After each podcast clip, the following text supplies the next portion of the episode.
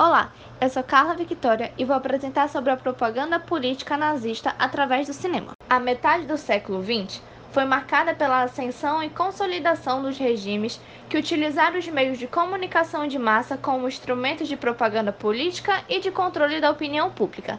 A referência básica da propaganda é a sedução, elemento de ordem emocional de grande eficácia na conquista de adesões políticas, ocorrendo pelo uso de imagens, símbolos ou mitos.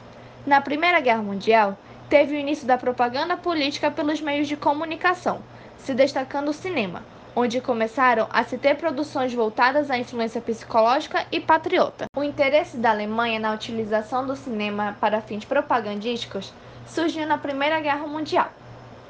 A UFA foi um projeto estimulado e financiado pelo Alto Comando Militar Alemão para tentar reequilibrar a guerra de informação sustentada com a Tríplice Aliança por volta de 1927, o controle acionário era de Alfred Hugenberg, que financiava secretamente grupos nacionalistas, sendo um de seus apoiadores Adolf Hitler, que passou a aparecer e a ganhar notoriedade nos cinejornais da UFA, melhorando sua imagem política e o desempenho eleitoral nazista.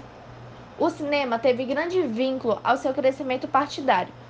Antes mesmo da ascensão de Hitler ao poder, foram produzidos curtas eleitorais com os soldados marrons de Hitler chegaram, a juventude hitleristas na montanha e Hitler sobre a Alemanha. Logo nos primeiros anos do governo de Hitler, o Ministério da Propaganda iniciou um processo de absorção das companhias e estúdios cinematográficos, chegando, no ano de 1942, a assumir o controle total da produção cinematográfica na Alemanha.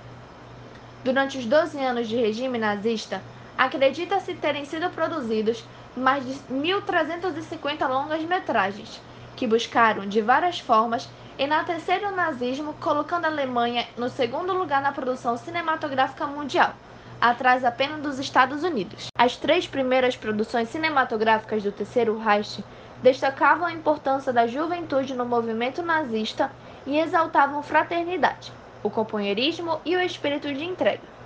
Após a produção desses primeiros filmes de exortação da vitória nazista e de seus heróis, foi a vez de glorificar a figura de Adolf com a produção A Vitória da Fé, sendo considerado pelos historiadores como um ensaio cinematográfico para a mais importante produção nazista, O Triunfo da Vontade, planejado para se tornar o autorretrato definitivo do regime nazista e de seu líder. O Triunfo da Verdade foi uma das poucas intervenções diretas de Hitler na área. Esse documentário mítico e mistificador foi em grande parte encenado, pois as cenas de espetáculos de massa ocorreram de forma previamente organizada para a realização da imagem cinematográfica. Outro tema tratado pelo cinema nazista foi o nacionalismo alemão e a superioridade da raça ariana. O filme que levou até os extremos essa temática foi Eu Acuso, de Wolfgang Lebenier. Em oposição aos filmes que exaltavam a superioridade da raça ariana, havia os que deixavam explícita a inferioridade dos demais países e etnias. Os primeiros a serem considerados inferiores foram os judeus. Todas as representações cinematográficas de judeus colocavam o espectador diante de personagens maldosos, feios, demoníacos e animalescos. O objetivo principal da mensagem propagandística era produzir reações negativas, incitando o ódio e o desprezo aos judeus. Dessa forma, os judeus apareciam no cinema como o destruidor do povo, na figura do conspirador, do banqueiro desonesto, do comunista. Eram representados também muitas vezes por insetos, cogumelos, ratos, cobras, vermes, doenças, etc. Etnias como os eslavos de nacionalidade polaca, tcheca e russa foram também alvos de vários ataques. Os polacos, por exemplo, foram apresentados em duas ocasiões como torturadores de alemães nos filmes Regresso à Pátria e Inimigos. Os russos eram apresentados como brutos e alcoólatras que violavam mulheres e assassinavam civis em filmes como Cidade Atacada pelos Vermelhos e Paraíso Soviético. Já os ingleses foram mostrados como covardes e capitalistas snobs.